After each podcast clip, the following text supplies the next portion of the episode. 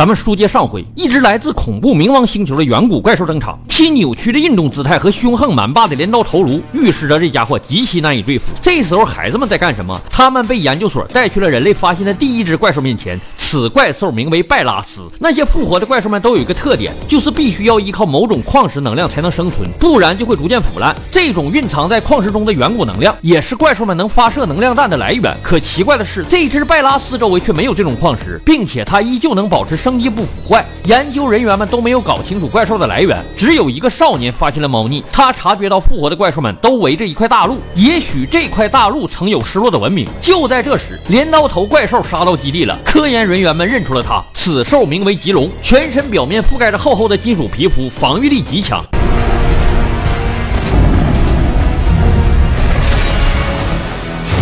完全无视各种人类的炮火，头上的外骨骼镰刀简直是一个大杀器，随意扭动之间将科研基地彻底摧毁。眼看孩子们走投无路之际，只听空中一声暴喝：“火遁！”不出意外的，加总再度闪亮登场。经过多次危机，孩子们与军方终于确认了加美拉是人类阵营的怪物。两只怪兽一见面就开始了猛男肉搏，可赤手空拳的加美拉也没法打破棘龙的金属防御，反而被对方的大刀砍得节节败退，甚至连加美拉的好火球术都能一刀斩碎。这次的敌人异常。常强大，不仅近战几乎无敌，还能推动能量将自己坚硬的背鳍发射出去。啪的一下，直直命中加美拉的左眼。趁加总吃痛之际，吉隆竟然一个跳跃劈斩，硬生生将加总的手臂砍了下来。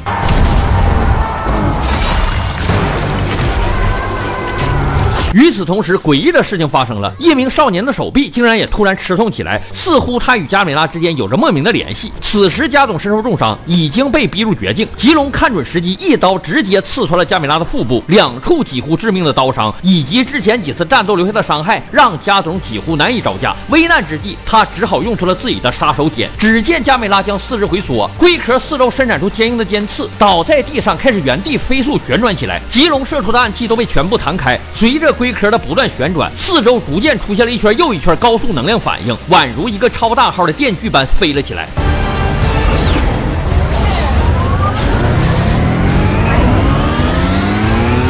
没想到吧，还带拐弯的，只一个瞬间，扰氏棘龙身上坚硬如冥王星地壳的全金属外壳，也如同豆腐一般被整齐的切成两半，就将又一次危机被解除了。可没想到的是，怪兽那边没事了，人类这边却出现了大问题。几个孩子在废墟中意外接触到了那种能量矿石，竟然打开了一段尘封的录像，正是超古代文明打算用怪物消灭人类的画面。起因是老生常谈的人口危机、生态破坏。咱们开头的时候介绍过，难以接受的是，几个孩子被震晕了过去。那么女研究员没穿英子也就不装了，原来她竟然是上古五大家族的人，把孩子矿石集中在这里，就是为了复活最最强大的怪兽之王拜拉斯。女研究员还警告搭档小董不要插手，他会留给一个逃往月球的机票给小董。原来啊，五大家族一直苟活到了今天，他们的基地在月球，并且演化成了这个专门研究怪物的组织。他们一直在准备着毁灭人类的计划，现在万事俱备。女研究员用其他怪兽的活体样本以及矿石复活了拜拉斯，现在只要把孩子们喂给。怪兽五大家族就能彻底控制这个最强怪兽，但几个孩子并没有束手就擒，他们挣脱束缚逃了出去。由于害怕损伤基因，财团的人只能抓活的。好在小董的脑子是清醒的，没有背叛人类，而是带着孩子们冲了出去。就在他们身后，巨大的触角从深渊中伸出，超远古章鱼巨兽拜拉斯来袭。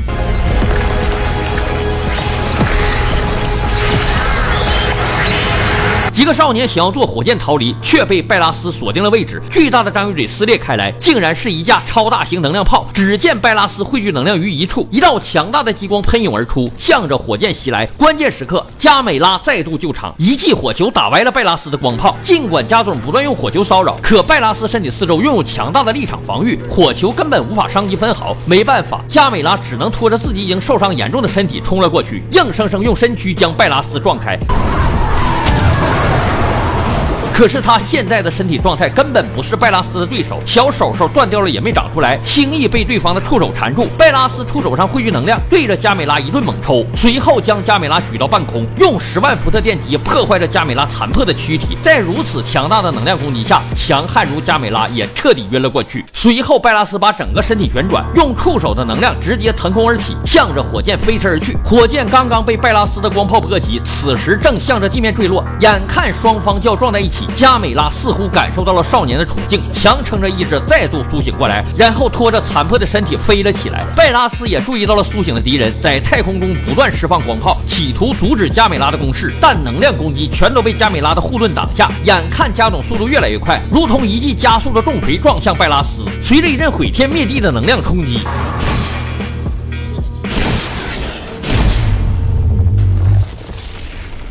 最强怪兽拜拉斯竟然被活生生撞成两半，随后又用尽最后的力气去接住了火箭的救生舱。救生舱里只剩下三名少年，由于位置有限，一个叫永强的男八号在上火箭前牺牲了自己。你不是主角，你不死谁死？随后大乌龟已经彻底没了力气，生机在他巨大的身体上不断流逝。加美拉再度陷入了休眠状态，而那个财团的女技术员英子也被活体样本吃掉。虽然怪兽危机是解除了，可五大家族的庞大势力依旧存在。为了消灭这股一直想。毁灭人类的恐怖力量，大家决定试图复活加美拉。少年们用女研究员的录音当做证据，让一个日本公司加入进来。大家试图给加美拉体内注入矿石能量，这个过程是缓慢的。然而就在大家等待加美拉复活的时候，一只吞噬了拜拉斯的活体样本突然破土而出。这是五大家族新研制出的灾厄，怪兽们可以互相吞噬进化。这只怪兽吃了最强的拜拉斯，获得了无穷无尽的能量，只是一时间无法适应身体的变化。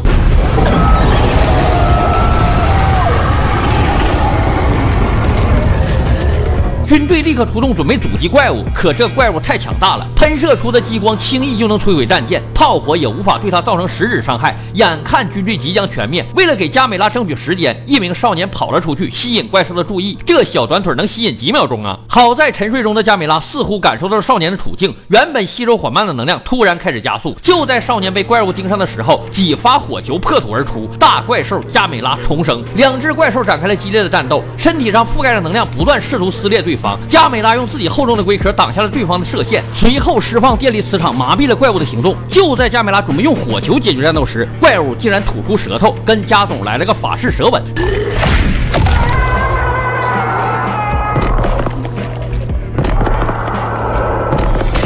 直接把能量炮弹打入加美拉体内，眼看加美拉内伤不断加重，关键时刻军队再度展现出了人类的勇气。最后一辆坦克不断进攻着怪物的弱点，轰炸机也赶到场间，释放出无数导弹。加美拉趁机拔出舌头，随后一飞冲天，释放了自己的大招龟壳螺旋桨。在用尽全力的旋转中，龟壳四周斩击的能量逐渐汇聚成了一颗圆球，毁天灭地的爆炸输出结结实实的砸到了怪物身上。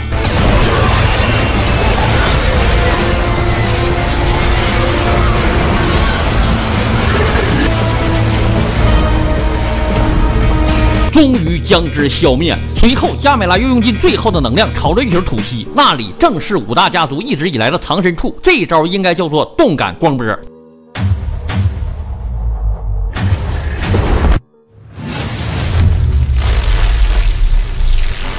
就这样，存活了几万年的五大家族彻底灭绝，而加美拉巨大的身躯也开始在空中化为灰烬。他用尽最后一丝能量，完成了自己的使命，保护人类，至死方休，可以说是死得其所了。而他的身躯站立之处，一枚小小的蛋留在了废墟里。原来呀，霸道凶横的家总竟然是个母的，还表演了个战后生蛋。少年们把蛋带了回去，没煮，而是悉心照料。一只小乌龟破壳而出，它的体内是新的希望，而人类也真正意义上的迎来了第一个护族神兽。当将来再有什么外星怪兽入侵的时候，小家总将给他们带来迎头痛击，这个系列就完事儿了。